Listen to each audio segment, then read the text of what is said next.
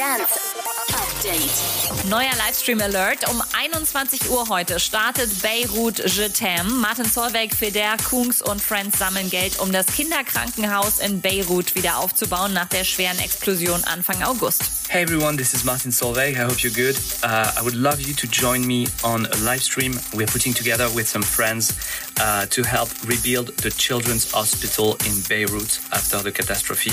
Gonna be a lot of good music and I really hope to see you there. Thank you. Ibiza arbeitet Berichten zufolge an einem ausgefallenen Corona-Testsystem, das das Reisen wieder viel sicherer machen würde. Tests 48 Stunden vor dem Abflug, dann bei Ankunft auf Ibiza und nochmal 48 Stunden vor der Abreise. Wer positiv getestet wird, darf die Insel nicht verlassen und bleibt auf Ibiza in Quarantäne.